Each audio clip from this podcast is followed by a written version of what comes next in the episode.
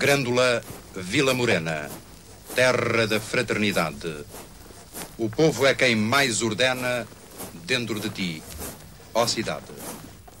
Foram estas as palavras que se ouviram naquela madrugada de 25 de abril de 1964. Pouco depois da meia-noite, Grândola Vila Morena de Zeca Afonso tocava na Rádio Renascença, confirmando que a revolução estava em marcha. Grândola Vila Morena, terra da fraternidade. Neste mês de abril, o Memórias de Lisboa conta como foi o Dia da Liberdade.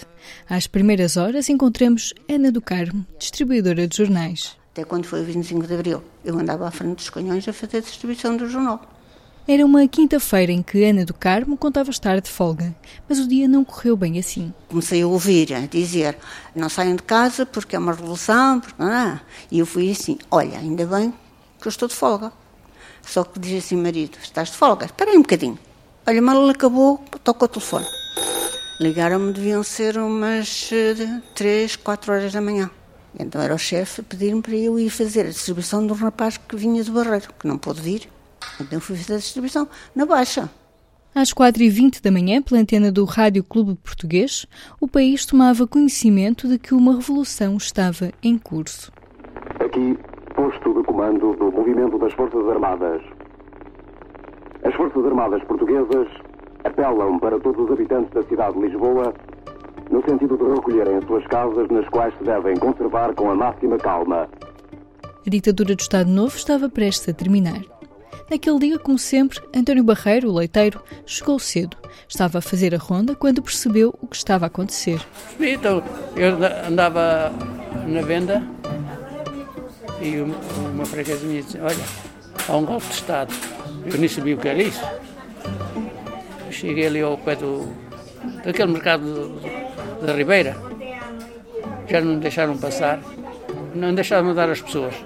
E se levantava cedo como eu, é que, é que sou.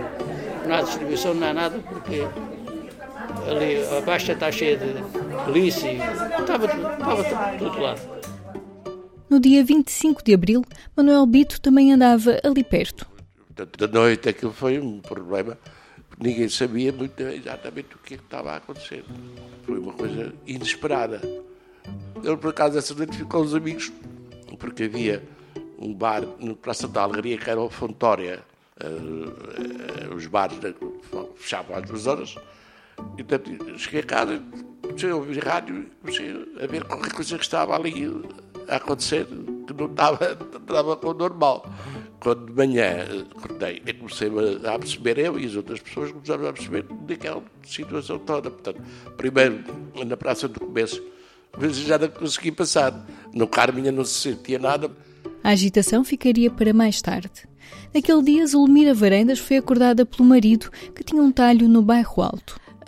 Acordei com o meu marido, ele trabalhava, tinha o estabelecimento e ia muito cedo, ia às seis horas, e eu ficava a dormir. E ele telefonou-me, eram sete da manhã, dizer que o que é que tinha acontecido, para eu não deixar ir o menino para o colégio. E depois começámos a perceber, começámos a ouvir as notícias. Eu fui ao estabelecimento do meu marido, fui fazer compras, enchemos a casa de, de compras porque, porque eu não sabia o, o, que era, não queria que faltasse comer e, e pronto, foi assim. E Ana do Carmo conseguiu distribuir os jornais? Eu fui, fiz a distribuição toda.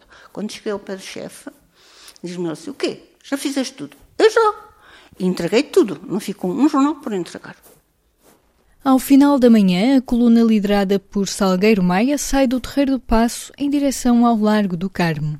A nossa distribuidora de jornais cruzou-se com eles. Vinham da Praça do Comércio pela Rua do Ouro acima. Eu tinha, tinha clientes aí, tinha que ir lá entregar os jornais. Por isso é que eu digo, andava à frente dos canhões. Não fizeram mal nenhum. Enquanto isso, na pontinha... No 25 de Abril, meu amor estava em casa. O meu marido já tinha saído para ir para o metro. E eu estava-me a arranjar para ir para a loja. E ia arranjar o meu filho mais velho para ir para a escola. Quando o meu marido entra outra vez porta dentro, olha, hoje ninguém sai de casa. Ficamos em casa. Uh, ninguém vai sair. E eu disse, e tu também. Ele teve a contar. Depois acendemos a televisão, começámos logo a ver o que estava a acontecer e aquilo tudo, não é? Então não saímos. O posto de comando do MFA era no quartel da Pontinha, localidade onde viviam Odete e a família. Quando foi até à Pontinha já não havia autocarros aqui no bairro. Ali a, a estrada militar, já estava ali polícia para não deixar passar ninguém para lá. Por isso é que ele voltou para trás. Só que ele, quando veio para casa, até se lembrou, estavam a dar pão na Pontinha, porque as pessoas não podiam comprar o pão, que havia polícia por todo lado, filha. Ao início da tarde, Manuel Bito estava no Largo do Carmo. Da parte da tarde, veio o Salgueiro Maia, veio os GDR saíram todos do quartel para tentarem eh, travar a vinda do Salgueiro Baia com os outros soldados. Claro que não conseguiram, né?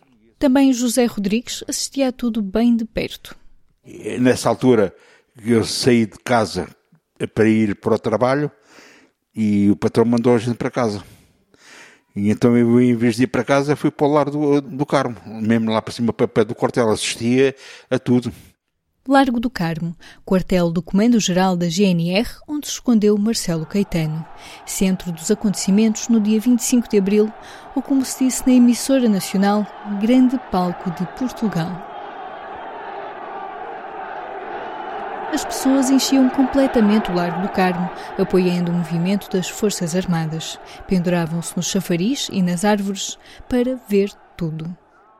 Assistia à rendição do Marcelo Caetano e eles a mandarem colchões e, almofadas, tudo pela janela cá para baixo.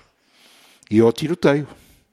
Os tiros que batiam na parede do, do quartel do Carmo. Vitor Maia manda que as forças apontem para o edifício. Há pouco fez um ultimato a dizer que se não sair o coronel mensageiro, será destruído o quartel.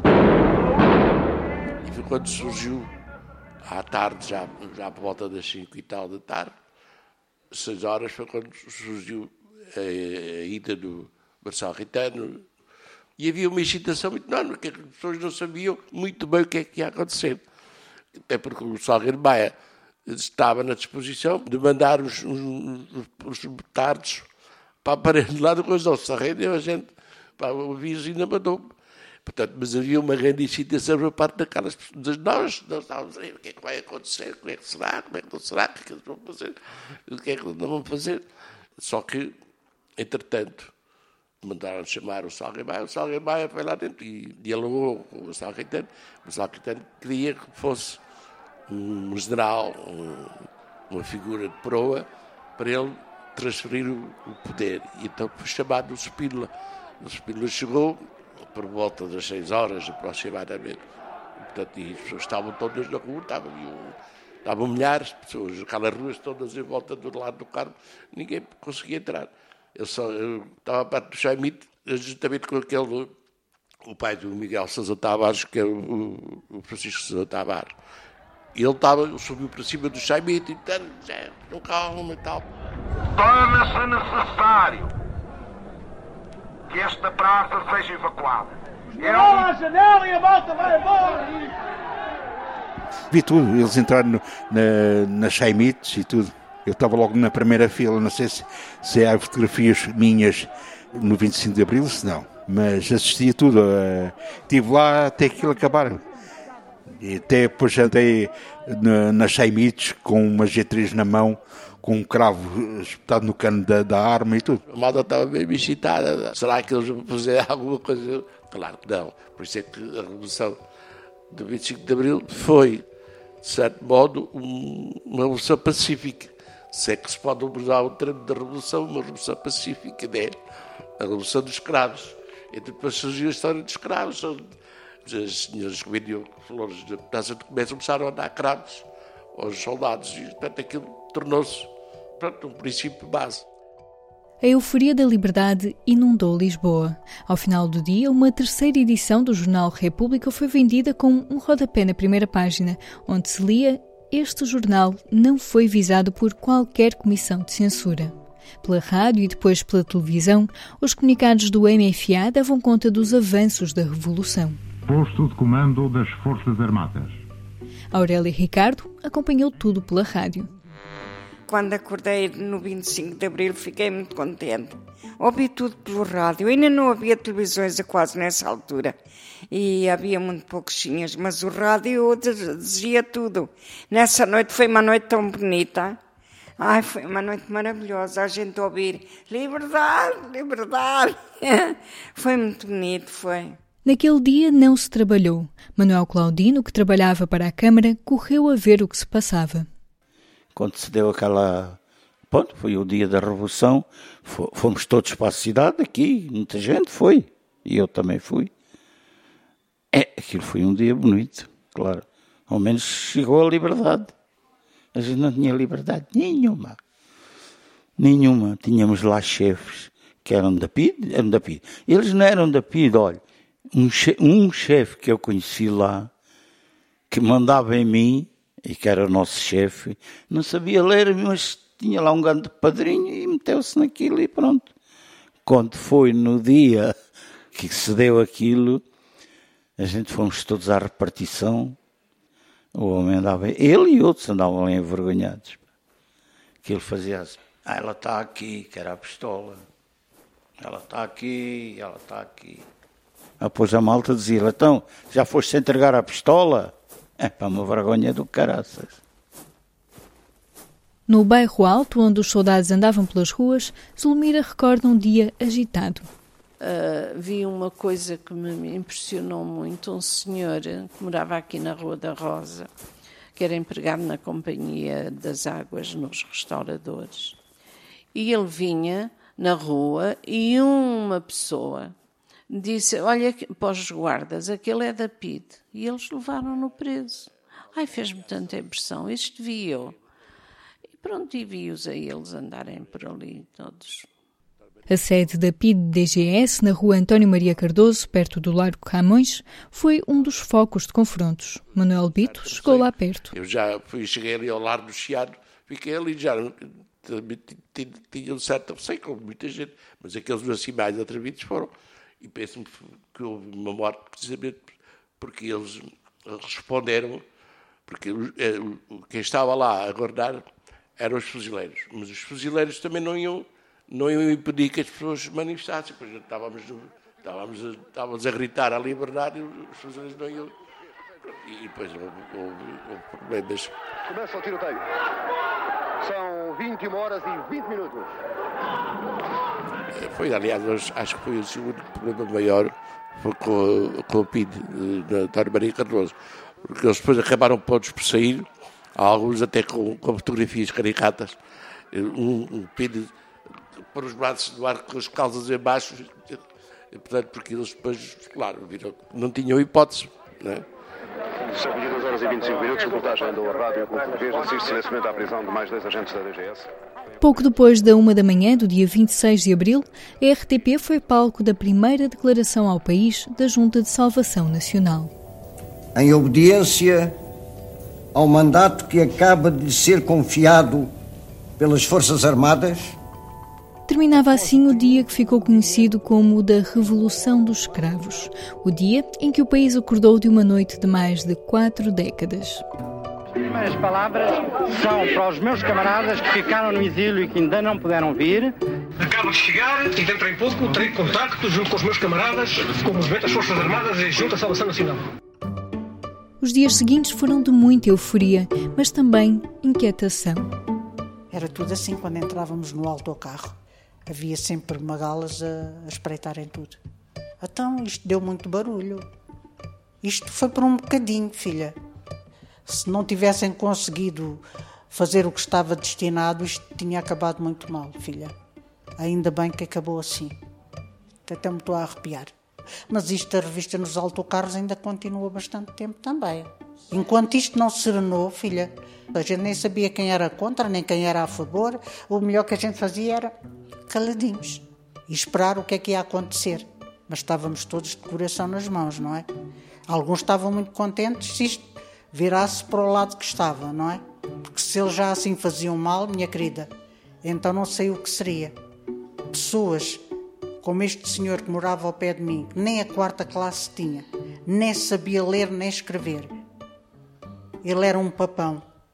Ele metia lá uma pessoa dentro, mesmo que a pessoa não tivesse falado, ele conseguia metê-la lá dentro. Mas depois, quando houve o 25 de Abril, ele também foi lá bater com os costados dentro. Era, querida, era. Já passámos por muita coisa. Ainda bem que vocês não passaram. Manuel Bito, não sei se já lhe dissemos, tem 71 anos. Nasceu no mesmo ano e dia que o atual Presidente da República.